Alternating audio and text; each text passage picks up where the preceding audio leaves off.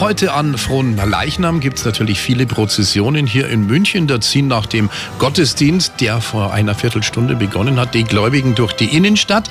In Seehausen am Staffelsee gibt es da auch eine einmalige Prozession, nämlich die wunderschöne Seeprozession. Markus Hörmann, Bürgermeister von Seehausen. Unsere Fronleichnamsprozession am Staffelsee ist deshalb was Besonderes, weil alle Generationen des Ortes eingespannt werden und der See eingebunden wird, indem man dann äh, in Boote umsteigt, teilweise eben das große Passagierboot und dann die weiteren Leute, die sind eigentlich mit Ruderbooten unterwegs.